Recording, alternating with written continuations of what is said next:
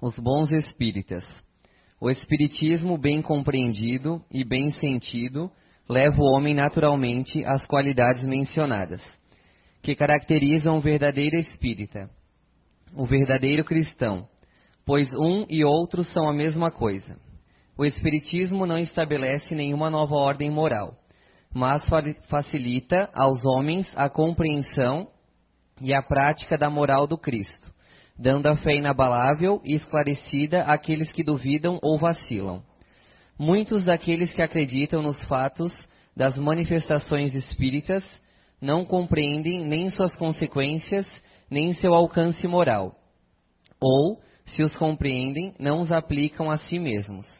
Por que isso acontece? Será falta de clareza da doutrina? Não. A doutrina espírita não contém nem alegorias nem figuras que possam dar lugar às falsas interpretações. A clareza é sua própria essência, e é de onde vem a sua força, pois vai diretamente à inteligência.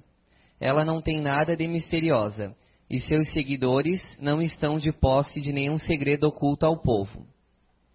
É preciso, então, para compreendê-la, uma inteligência fora do comum? Não. A homens de uma reconhecida capacidade que não a compreendem, enquanto inteligências simples, até mesmo jovens, mal saídos da adolescência, aprendem-na com uma admirável exatidão, nos seus mais delicados detalhes.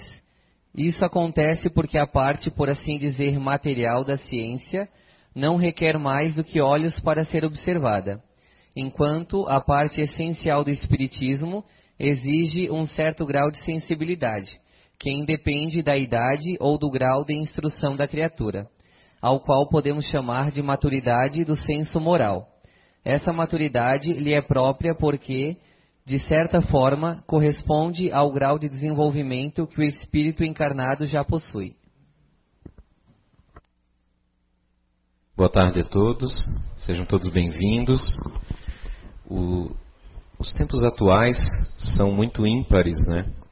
Hoje nós temos já ao nosso alcance aparentemente grandes tecnologias e, e, há em protótipos, em laboratórios, algumas coisas fantásticas que estão acontecendo.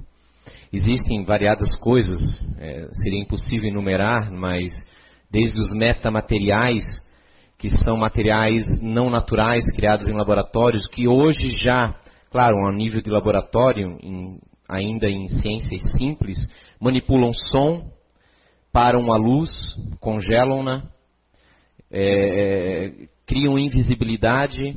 Sim, não é mais ficção científica. Já existe experimentos em laboratório em várias universidades, principalmente Estados Unidos, Suíça, Canadá, China, que hoje possui muito dinheiro para investimentos científicos, que estão pesquisando seriamente essas manipulações. Mas uma, um experimento já conhecido pela física há algumas décadas, que é a manipulação de dois elementos, dois átomos. Para quem não sabe, os átomos eles giram em torno de si mesmos, assim como a Terra. E eles perceberam já há algum tempo, em alguns experimentos, que ao, é, através de determinados processos, se aproximarem dois átomos diferentes, criando um, um tipo de um laço que para nós poderíamos usar o termo fluídico, mas eles utilizam laços, entrelaçamentos, porque não há campos magnéticos envolvidos. Quando afastavam esses átomos, se através de um laser ou algum outro é, é, artifício científico se mudava a rotação, vamos dizer, do átomo A, o B imediatamente se alterava sozinho. Ou seja, ligados de alguma forma. Por quê? Através de quê? Não se sabe até hoje. Mas um recente experimento, que é muito interessante, se não me falha a memória, canadense, é, se utilizaram de um entrelaçamento, conseguiram fazer, de dois átomos desconhecidos. Eles não haviam sido apresentados, estavam distantes a 25 quilômetros um do outro. E conseguiram criar nesse nível quântico, assim denominado, esse entrelaçamento, aonde modificaram a rotação de um e modificou-se a do outro, abrindo portas para um futuro talvez não muito longo, aonde nós teremos comunicações entre nós, aparelhos que não necessitarão mais das ondas de rádio. Você pode estar no fundo de uma caverna, o seu celular, o seu mecanismo vai funcionar perfeitamente. Não haverá sinal fraco nem forte. Simplesmente vai haver a comunicação.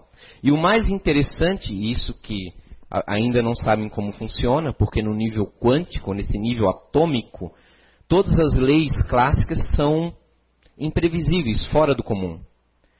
Essa comunicação é imediata. Esse, esse entrelaçamento poderia estar no, em outra galáxia, aconteceria imediatamente, ultrapassando então a velocidade da comunicação, o que até então era considerado intransponível, que é a velocidade da luz. Parece coisa de ficção, mas é realidade feita em laboratórios. Hoje, não é amanhã, hoje está sendo feita. Temos metais agora que flutuam em água, que serão usados para fabricar navios que, mesmo perfurados, não afundam, evitando tragédias. E muitas e muitas outras coisas. Mas a grande questão dessa comunicação, vejam só, tem muito, tem uma, uma coisa por trás disso. Porque há muito tempo, desde o remoto início da humanidade, mas principalmente pesquisada no século XIX por vários pesquisadores, dentre esses o grande pedagogo professor Rivail, conhecido por nós como Allan Kardec, pesquisou uma comunicação que não transcende só pontos geográficos, transcende dimensões. Para a época era muito difícil compreender mundos, falava-se de mundos espirituais, mundos materiais, mas não é aonde fica o mundo espiritual? Um céu, um inferno? É? Mesmo assim, nos nossos conceitos ainda populares, nós colocamos o inferno embaixo do subsolo e o céu além do céu azul. Por isso se fala terceiro céu, Paulo falava que não era nem o céu azul nem as estrelas, estava além, onde ficaria uma morada de um Deus, de um anjo, de um arcanjo. Mas na realidade, Hoje é, nos é mais fácil compreender isso. Hoje nós temos um termo que é onde a ficção científica, a televisão, tem o seu lado bom, nos facilita hoje o, o exercício da imaginação em dimensões. Nos é mais fácil, graças a, a, esse exercício imaginativo que o, a cinematografia tem nos colocado durante tantas décadas, nos preparando de, de alguma forma a mente para conseguir absorver novos conceitos. Porque hoje nós sabemos, como analogia, por quanto essa física quântica falada é uma outra dimensão, pois as suas leis lá são totalmente diferentes do que nós conhecemos como a física né, do nosso macrocosmos. Nós temos três dimensões: altura, largura, profundidade. Aonde esta quarta dimensão que se usa não conseguimos nem imaginar o que, é uma quarta dimensão. Por mais que nós tenhamos é, é, relatos psicografados imensos na literatura espírita, os espíritos têm que usar termos que nós conhecemos para se fazer compreender. Exemplo: Kardec faz uma analogia que num dos seus livros da codificação, que são cinco, definidos como livros da codificação espírita, se não me falha a memória, a Gênese, ele coloca, no livro da Gênese é muito interessante, da sua segunda parte em diante, ele vai estudar os é, milagres presentes no Novo Testamento, dando as explicações necessárias para que nós compreendamos o milagre como um efeito natural. Porque lembre-se vocês, se alguém viesse há 20 anos atrás nos falar sobre é, é, que era possível ultrapassar a velocidade da luz, diríamos que é, é impossível. E aí faria, falaríamos que isso é um milagre, porque é algo que não compreendemos, não temos condições de montar uma hipótese para explicar. Nesse livro ele relata que nos tempos do, do, do, de Jesus havia uma fonte que era muito conhecida, que era uma fonte natural, é, que aparentemente possuía algumas características como curativas. Tá certo uma fonte radioativa, né? Hoje nós temos condições de compreender isso, radioativa com minerais, salutar, que curava alguns determinados tipos de moléstias, principalmente na certa na área cutânea, né? E algumas outras. E ela é, praticamente tinha mais ainda poder curativo, como era uma fonte natural, havia períodos do ano em que ela jorrava com mais força, mais intensidade que nós, nós sabemos né, os efeitos que tem né, no subsolo, né, a questão geológica e das chuvas que exercem essa pressão no subsolo, jorrando né, água com mais intensidade. Mas a explicação dos hebreus na época era o seguinte, que é, é na verdade havia um anjo junto da fonte que aí a água se divinizava e curava as moléstias. E quando o anjo realmente estava presente, as águas se mexiam com a presença dele. Uma explicação para nós extremamente infantil, mística, mas com lógica. Ora, deve estar certo a teoria deles, porque quando a água se mexia com mais intensidade, curava mais. Né? Então, realmente, devia ter um anjo ali presente mexendo as águas. Nós hoje sabemos, para nós, isso é conto da carochinha. Conhecemos a existência de vitaminas, de minerais, é, é, da radiação e outros, né, na questão fluídica. Mas vamos nos limitar à ciência ortodoxa. Então, percebam que é, é muitas vezes nós estamos presos em conceitos que não dá para avançar muito de acordo com a sua época. Os espíritos nos dão explicações de acordo com a capacidade de entendimento que o temos. Então, na época de Kardec não foi diferente, mas foi fantástico as explicações contidas.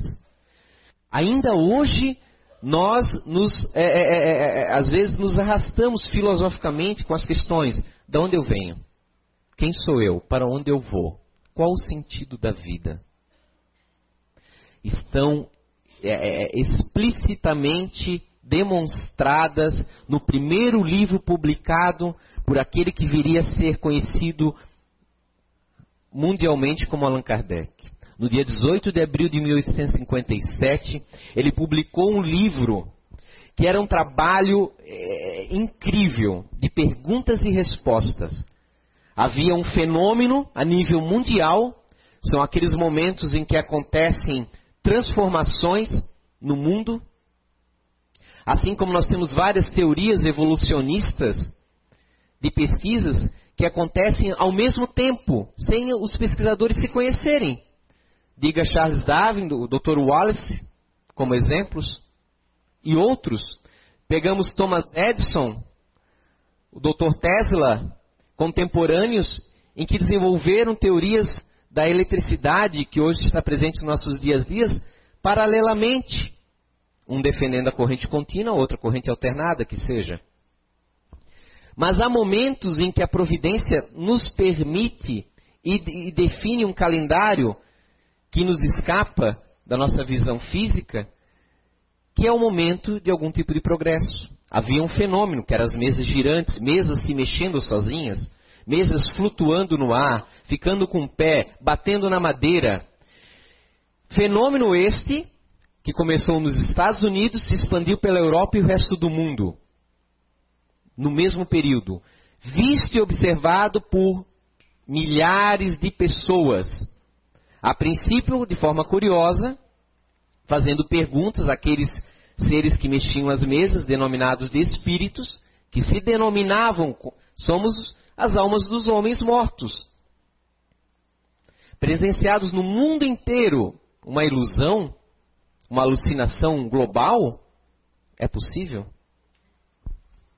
Depois pesquisadas por simplesmente cientistas da época de renome, de reputação, já consagrados, prêmios Nobel, como William Crookes, como Charles Richer, entre outros, Oliver Londk, que pesquisaram, não uma, vistas grossas, mas muitas vezes solicitaram apoio de médios e permaneceram com eles ao longo de anos, dois, três, cinco anos, comissões observando. E aquilo chamou, obviamente, a atenção do mundo inteiro. Kardec, sagazmente, começou a elaborar, viu algo de sério, porque as perguntas até então eram lá numa sessão e outras sérias, mas em geral fúteis, do dia a dia, era mais ou menos aquilo que os hebreus já faziam, se vocês vão lembrar, no tempo de Moisés. Porque temos lá no Velho Testamento uma proibição de Moisés, quando os hebreus saem do Egito, não falarás com os mortos. Está proibido. Era uma prática que haviam assimilado já da época dos egípcios, egípcios, na qual Moisés achou interessante terminá-las, porque essas práticas estavam ligadas a sortilégios, a curiosidades, a magia, a solicitação de, de, de, é, de, espíritos ou entidades, conforme a crença da época. Nós hoje sabemos que tudo são espíritos. Através de Kardec, sabemos que não existem anjos puros nem demônios eternos. São nada mais, nada menos que as entidades em evolução. Umas somos nós ontem, outras seremos nós amanhã. Um processo contínuo de evolução do ser espiritual que somos, ultrapassando os limites estabelecidos por Darwin. Puramente biológico, muito além, aonde o mais forte aqui nesse caso é aquele que mais ama, não o que impõe, como nos mundos inferiores da carne. Kardec viu tudo aquilo porque na época, como eu disse, dos hebreus, se fazia evocações de entidades para fazer mal ao outro, vencer. Era preciso coibir.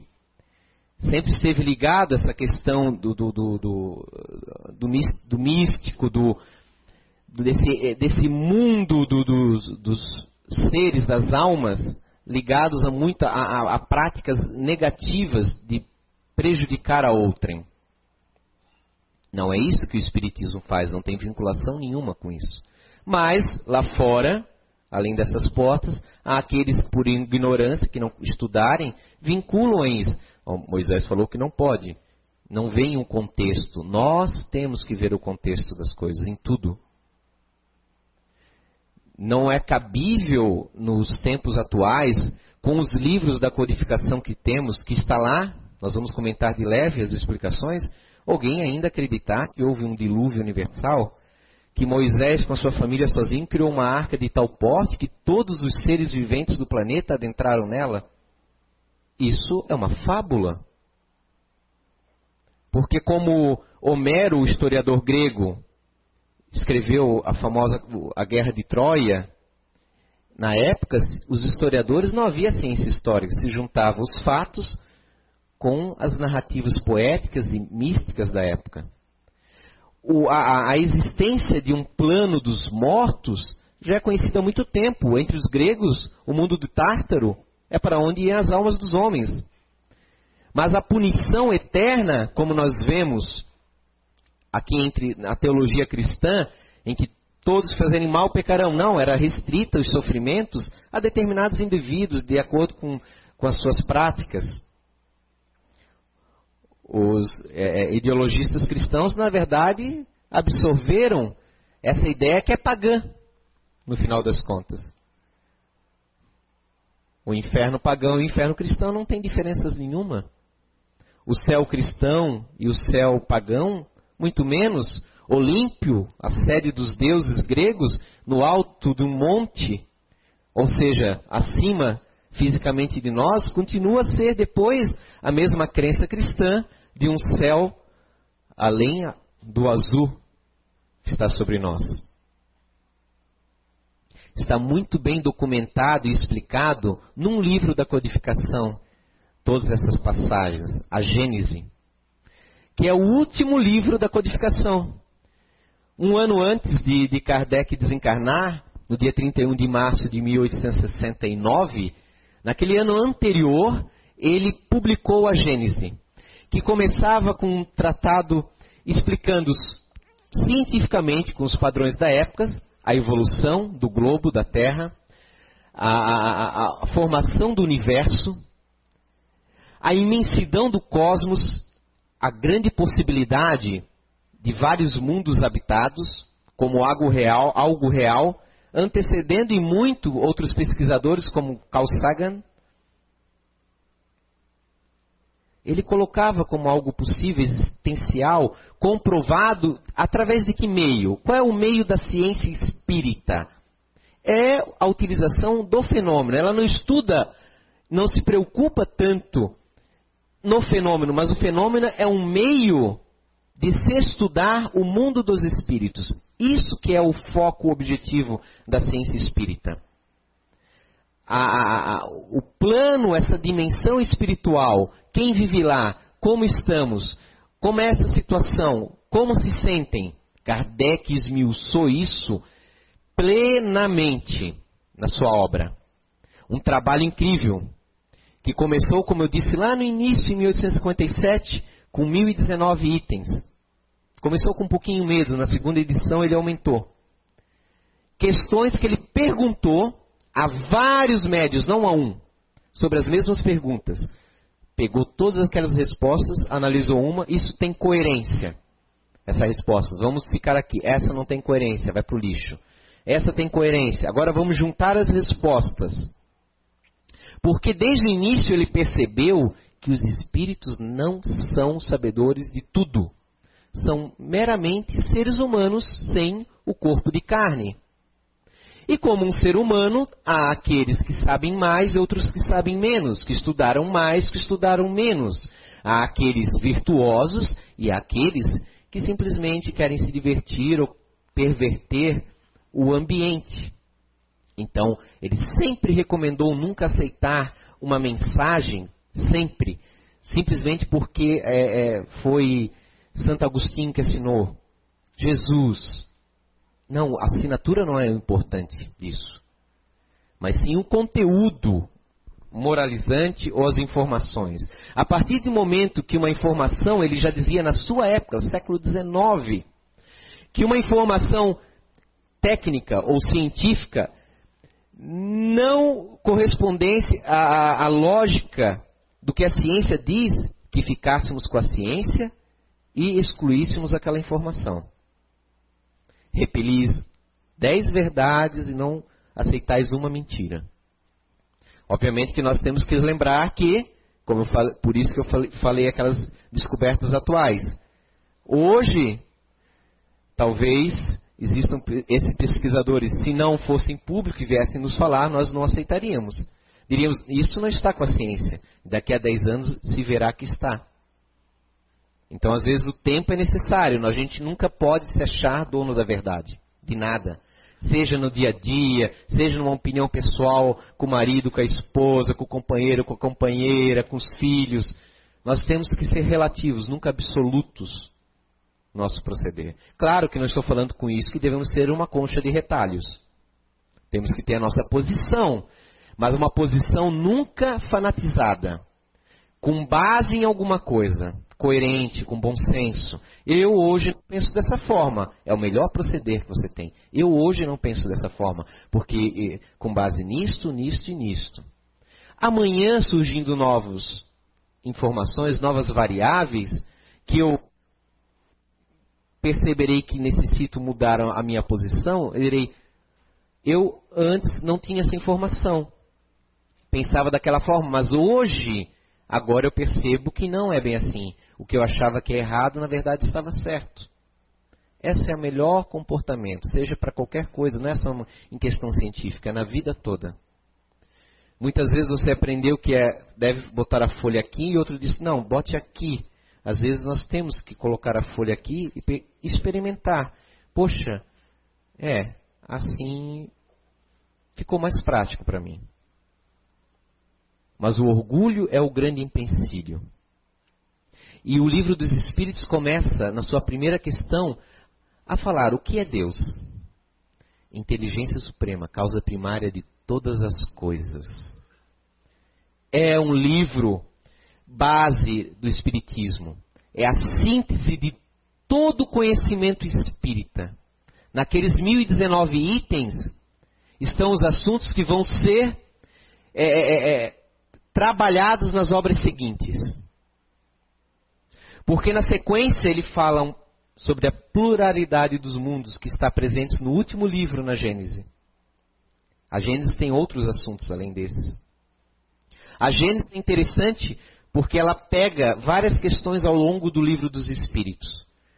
Parece que começa com a síntese e termina com uma análise geral da obra. E nesses meios tempos, na sequência do livro dos Espíritos, em 1861 surge o livro dos Médiuns, um complemento importante.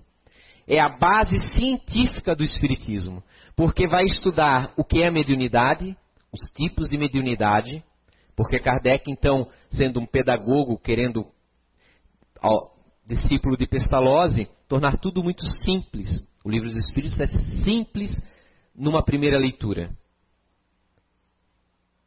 porque é uma síntese, então é filosófico. Porque responde às questões a gente comentou no início: quem nós somos, de onde viemos e para onde vamos.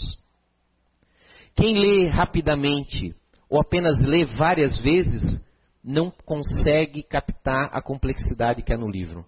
Parece-se muito como os é, é pensadores falam de Descartes, quando publicou a sua obra pequenina em termos físicos, mas grandiosas de conceitos. Assim é o livro dos Espíritos. Cheio de informações. E a providência é muito sábia. Na sequência, publica o livro dos Médiuns, que pega ali a segunda parte do livro dos Espíritos, capítulo 1, 2, 3, e vai desenvolver o que o Kardec havia comentado ali, o que é mediunidade, o que são os espíritos, quais são as comunicações, e vai desenvolver ao longo de toda essa obra. E mais, Kardec especifica os tipos de médiums na questão da consciência, conscientes, inconscientes, semiconscientes.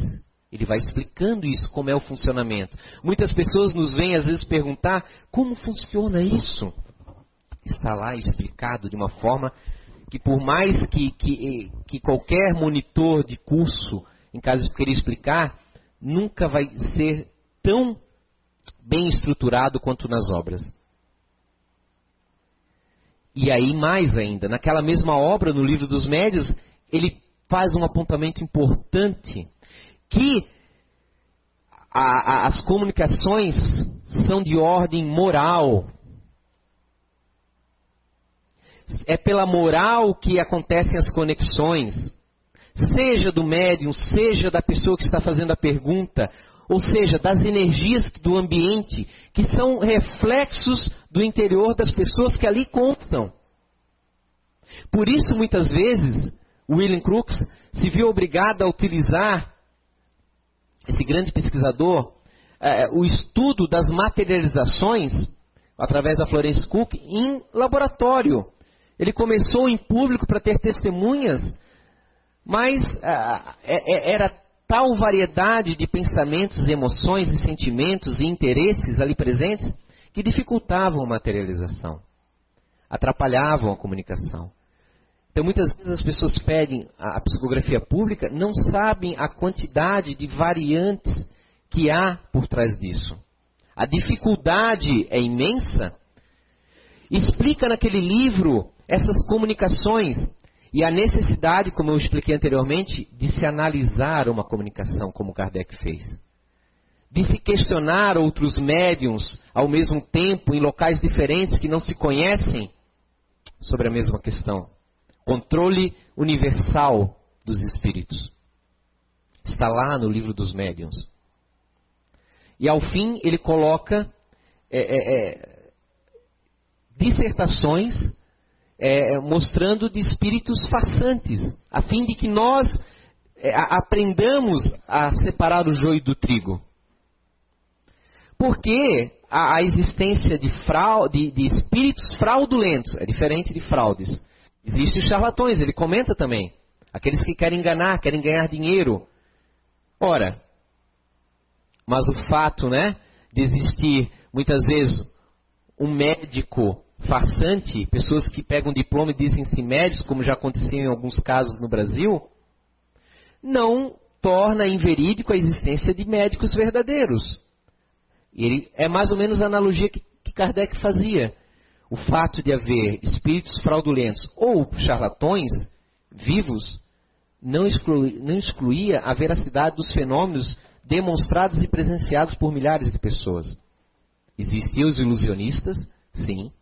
Existiam médiums é, é, como Eusápia Paladino, verdadeiras, mas que não, porque os espíritos não são elementos controláveis. São seres inteligentes, fazem conforme a vontade deles. O médium não tem poder sobre eles. Por isso ninguém pode aqui prometer, eu vou receber uma psicografia do fulano e tal, você pediu, pode deixar. Ninguém controla isso. Eusápia Paladino, muitas vezes, por se promover, por sentir pressão de, de, de dos fenômenos em shows que aconteciam, que é que não podemos criticá-la, não haviam as diretrizes espíritas na época, tão divulgadas, não se sabia dos perigos de tal prática na época, e Eusápia não tinha grande estudo. Ela praticava, às vezes, é, é, é fraudes, mas eram tão grotescas que qualquer um pegava as fraudes dela. Porém, isso é, não renega as capacidades mediúnicas dela.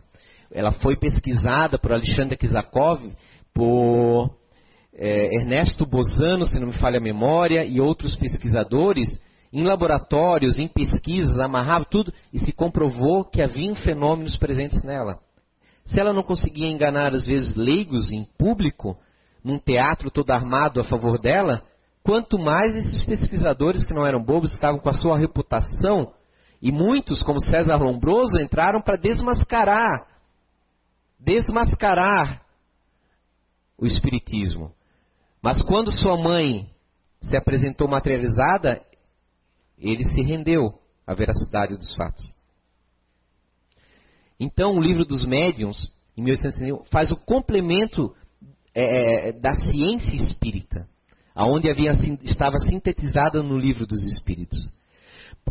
Nesse meio tempo, é preciso dizer que não é uma obra da codificação, mas não há como vocês entenderem nem Kardec, nem o Espiritismo, que por mais que ele diga que não é obra dele, que é dos espíritos, que ele foi apenas um organizador das perguntas e respostas, está extremamente vinculado.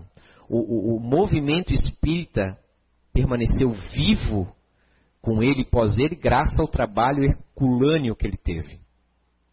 Ele publicou desde 1858, desde o início, a Revista Espírita, que ninguém quis bancar. Ele, falido. Professor, se hoje ganha pouco, não, olha, não é coisa nova, pessoal. Vem há séculos isso. Falido. Empreendimentos com parentes que, que, que não foram bem sucedidos. Sem muito dinheiro, ele bancou a publicação da Revista Espírita. Até o seu desencarne, sempre ficou a edição nas mãos dele. E a qualidade da revista é incrível. Justiça seja dada, a FEB fez um, um, um ato muito bom ao publicar, ao transcrever toda a revista espírita para o português. Temos todas as edições em livros anuais. A qualidade da revista, o, as análises que ele faz, tudo dedicação do dia a dia dele. Ele fazia também viagens pela Europa, a carroça, para cidades para divulgar a doutrina quando lhe solicitavam. E enfrentava, ele tinha um caderno em que ele cortava recortes de jornal, porque o jornal era a, nossa, a internet da época. Então, pessoas que queriam detratar ou falar bem do Espiritismo utilizavam do, dos meios editoriais da época. Então, ele tinha um caderninho que ele recortava cada coisa, colava, organizava, metódico. E em cima daquilo, quando ele achava conveniente, que se era um, havia ali um raciocínio contra o espiritismo, é, ele escrevia uma contrarresposta. Mandava editar, botava na revista espírita. A revista espírita chegou, inclusive, até assinantes no Brasil, na época, pelo mundo todo. A revista espírita, é, é, é ela é os passos de Kardec, os raciocínios, é, a, a, ele recebia muitas correspondências de outras sociedades, porque além da revista ele montou a Sociedade Espírita Parisiense. E havia outras. Ela acabou se tornando um, um centro, por causa da pessoa dele, mundial do Espiritismo. E muitas pessoas mandavam relatos, informações em que ele acabava publicando na revista. Então você vê ali, à medida dos anos, a maturação do sistema espírita, da doutrina espírita. O desenvolvimento daquele homem nos raciocínios. Ah, então é isso. Um, um novo, uma, uma nova informação, um novo questionamento. E assim foram surgindo os livros. Em 1864, por fim, surge talvez uma das obras mais importantes do, do, do Espiritismo, que é o Evangelho segundo o Espiritismo. Que o Alejandro leu para nós, os bons espíritas. Essa obra trazia e traz dissertações, textos do Novo Testamento, com explicações dos Espíritos, para que ficasse mais entendido as passagens.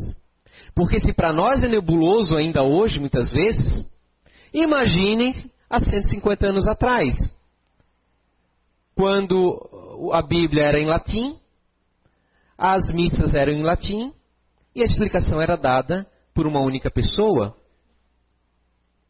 Apesar de, de haver o protestantismo que havia transcrito a Bíblia para o a, alemão, mas na realidade a grande massa cristã, que no Brasil e em muitas partes da Europa ainda eram católicas. Então, Lá ele já começou a trabalhar a questão dos milagres, as explicações, a necessidade do aperfeiçoamento interior, presentes aonde? Lá no livro dos Espíritos. Qual o modelo mais que devemos seguir, né? O modelo guia? Jesus. Os Espíritos falaram no livro dos Espíritos. Como eu vou me melhorar? Santo Agostinho responde: Fazer como eu fiz é, é, procurar e manter, vamos dizer em algumas palavras, um, memórias do que você fez durante o dia e procura te aperfeiçoar. A síntese presente lá no livro dos Espíritos, trazida a, em forma a, mais completa, mais é, é, é, detalhada no Evangelho segundo o Espírito. E no ano seguinte, depois de 1864, surge um complemento, de certa forma, àquele evangelho, que é o Céu e o Inferno. O Céu e o Inferno é um livro fantástico. Primeiramente, ele começa a explicar a questão do céu, como a gente já viu no início, que desde antigamente se colocava em pontos geográficos, e ele detalha através de, de mensagens. Ele não, ele, ele não inventa as coisas, ele vai pesquisar. E qual é a forma de pesquisar no Espiritismo? A mediunidade. Ele pergunta as condições, lá no, assim, da metade em diante do céu e inferno, são tudo dissertações, conversas, perguntas com espíritos. Espíritos felizes, espíritos que ele, ele coloca, vamos dizer assim, em, em palavras minhas, mais ou menos, espíritos que estão sofrendo, suicidas, está lá no e inferno é, e, e várias, daquelas respostas ele condensa para dizer, na primeira parte, que o céu e o inferno são relativos, não são locais absolutos. São um estado de ser. O que para nós hoje é, é, é uma ideia lógica e comum, para a época não era. Ainda assim, nós duvidamos muitas vezes disso. Muitas vezes nós nem paramos mais para pensar, porque como o céu, aquele local onde alguém fica num caldeirão eternamente, e uma pessoa fica feliz num outro local tocando harpa, é tão mitológico, tão infantil nos tempos atuais, que aí nós criamos a questão de que não, então, pô, religião é uma bobagem. Não quero mais pensar nisso. E não e nos afastamos, mas não, a religião, apesar de que se diz, ah, a religião matou muitas pessoas, a religião não matou pessoas. Quem matou foram os seres humanos. Que nos seus conceitos deturpados, usam da violência para ter o poder. Mas isso não é só fruto da religião. Porque, claro, os muçulmanos têm feito, pessoas dentro do, né, da linha muçulmana têm feito, pessoas dentro do cristianismo fizeram as cruzadas, a Inquisição. Os hebreus fizeram isso também. Porque, só lembrar da fábula da, das muralhas de Jericó, em que tocaram as trombetas e caiu os muros de Jericó sobre a população, matando homens, mulheres e crianças. E eles puderam assumir a cidade. Também, que Deus é esse? Em que, na verdade, favorece pessoas que não construíram, não haviam construído nada, queriam tomar a cidade. Não, esse não Deus. Vocês acreditam nesse Deus em que Deus o castiga aos egípcios, matando os primogênitos de todos? Que Deus é esse? Quem acredita ainda literalmente numa, no, no Velho Testamento é uma pessoa que está fanatizada, que merece a nossa pena. Está lá no seu inferno a história de Caim, Kardec coloca. Mas como isso? Está lá, muito bem explicado. Se Caim mateu Abel, tinha Caim, tinha o Adão e Eva, e ele foi embora, e depois encontrou uma mulher, como isso? De onde veio essa mulher? E ele estava construindo uma cidade. Uma cidade para quem? Para um casal? Então havia já uma povoação. E claro, o, o, texto vai dissertando de uma forma incrível sobre a evolução da Terra. Isso na Gênesis, perdão. Lá na Gênesis. E o céu e o inferno vai nos falando sobre as mitologias. Como nós absorvemos as mitologias antigas do inferno, do céu. E ele vai narrando, e no final é isso que eu falei: que o céu e o inferno são muito relativos. Que o sofrimento para o espírito, e está lá depois das narrativas dos próprios espíritos, é, é uma vergonha que é tão grande quando você chega do outro lado, em que tua mente se alarga e você percebe as mesquinhez da vida as futilidades. É, é, é aquela questão de uma dor moral que parece física. E como não há termos, como eu disse para vocês nessa quarta dimensão, para nos transmitir, não há palavras que transmitam a dor. Nós temos que narrar poeticamente a dor. Não é assim que os poetas fazem? Então eles dizem: parece que estou queimando vivo. Mas ele não tem mais um corpo físico e nem tem fogo para se queimar são a, a, a alegorias, são analogias utilizadas. Muitas vezes espíritos que estão nesse estado de desequilíbrio, que também não têm um grande grau de, de, de superioridade moral. Óbvio, né? Se tivesse, não estaria naquele estado. É desconhecido, eles não têm como explicar de forma melhor.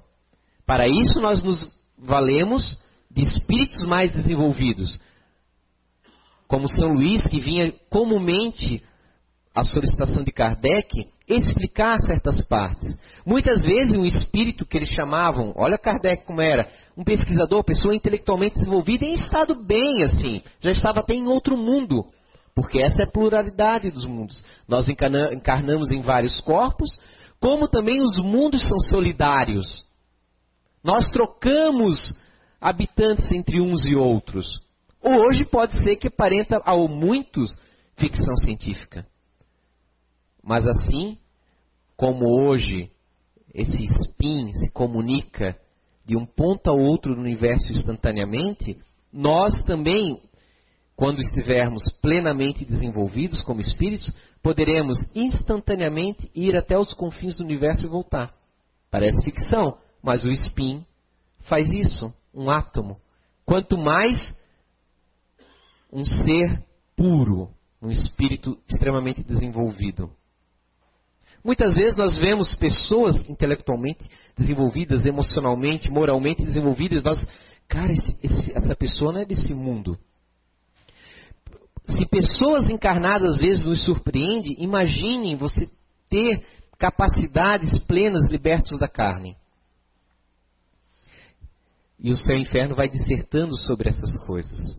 É um livro muito, muito interessante muito pouco estudado também, conhecido.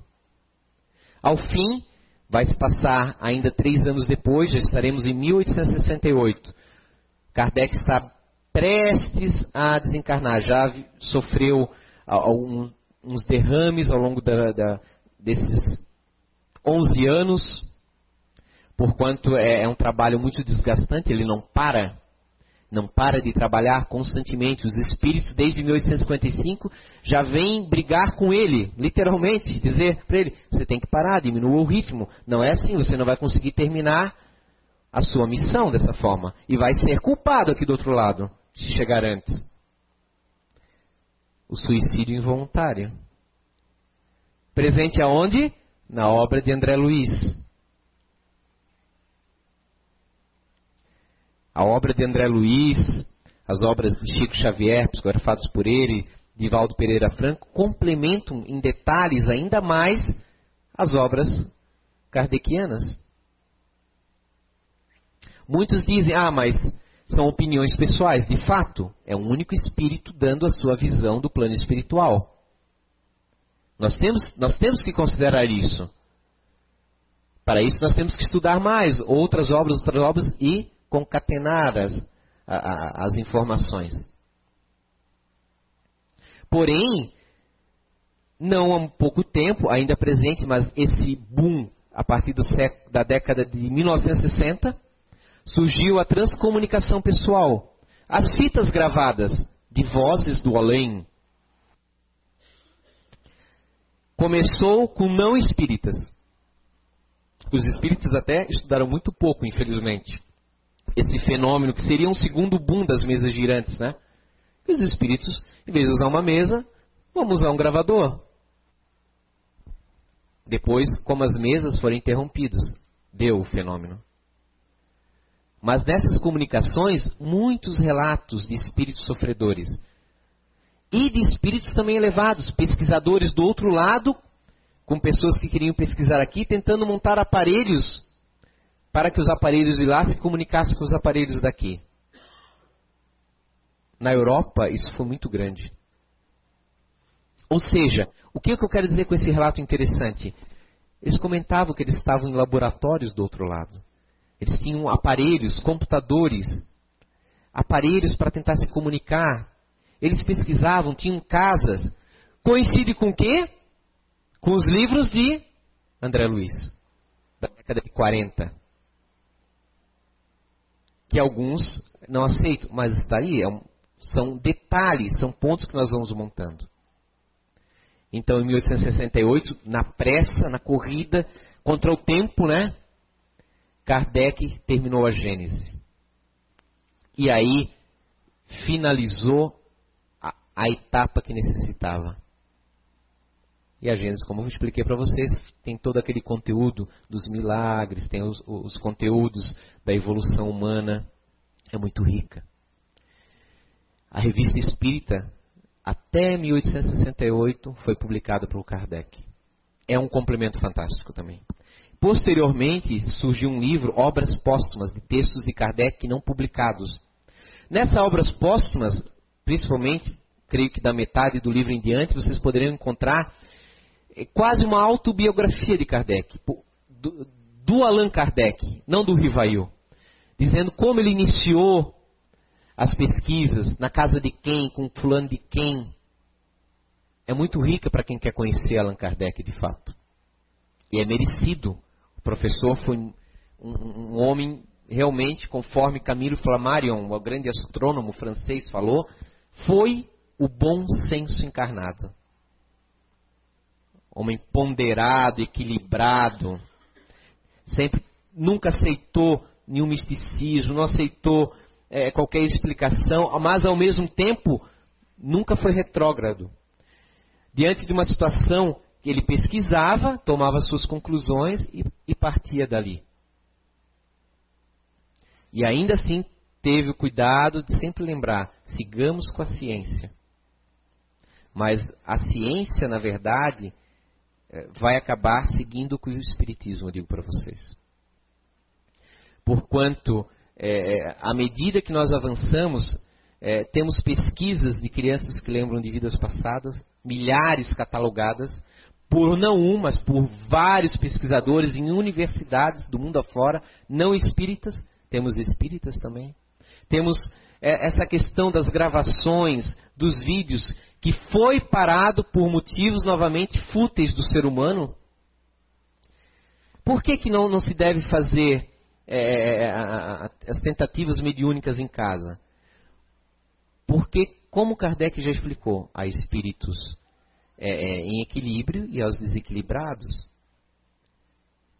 Há diretrizes que devem ser seguidas, mas de forma alguma ele nunca quis é, é, é tornar engessado a doutrina. Isso é, é, longe de ser Kardec isso. Longe.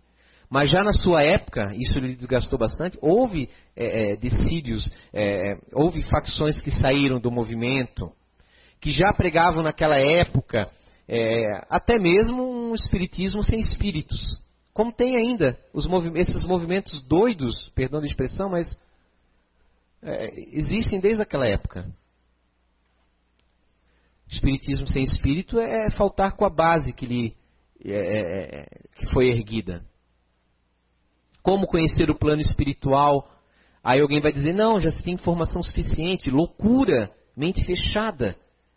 Se tem, claro, muita informação para estudar, mas nunca vai ser o suficiente. Nós temos que avançar. A ciência avança sempre. No momento que, que estagna, que fecha a mente, ela não evolui, não se aprimora. Nós temos, como seres humanos, nos aprimorar. E o grande medo de Kardec é que a gente feche a nossa mente. Que a gente crie um conceito. E orgulho é sempre um grande empecilho. A leitura dessas obras básicas nos dá é, é, um parâmetro, nos dá argumentos e ao mesmo tempo uma diretriz extremamente eficaz para o nosso comportamento do dia a dia. E é no comportamento uns para com os outros, porque Kardec já coloca, está lá no livro dos Espíritos, quando ele pergunta sobre as uniões antipáticas e aí coloca, é, os espíritos respondem: olha, muitas vezes o culpado são vocês mesmos. Mas em outras tantas, é necessário. É preciso se aprimorar, porque se para vocês, às vezes, não entra na cabeça que nós escolhemos muitas das nossas provas, uma escolha relativa, depende do grau de cada um. A, não podemos fechar o conceito teríamos que ter uma outra palestra só para falar sobre escolhas. Mas muitas vezes uma escolha de uma dor para vocês encarnados parece algo inadmissível. Eu não escolhi isso, mas para o espírito é algo totalmente plausível. É como uma analogia. Você está com dor de dente e você não vai no dentista porque ele vai lhe causar dor. A criança, quando criança, é como nós, quando encarnados, nós somos crianças, não queremos ir mas nos é direcionado aí. Quando em espírito, nós adquirimos uma consciência mais madura, como adultos. Como adultos, eu estou com dor de dente, eu vou no dentista. Eu sei que vai doer, mas é necessário para o meu aprimoramento, para o meu melhoramento, no caso. É uma questão de consciência. O eu e o ego o eu e o ego. Então tudo é muito relativo. O importante disso tudo é fazer o outro o que gostaria que ele fizesse. Isso é mais importante. Se termos somente isso, tudo isso, se todo mais se perdesse, como Gandhi falou, se ficássemos somente com isso, teríamos a síntese de tudo mais. Muita paz a todos, uma boa semana. Obrigado.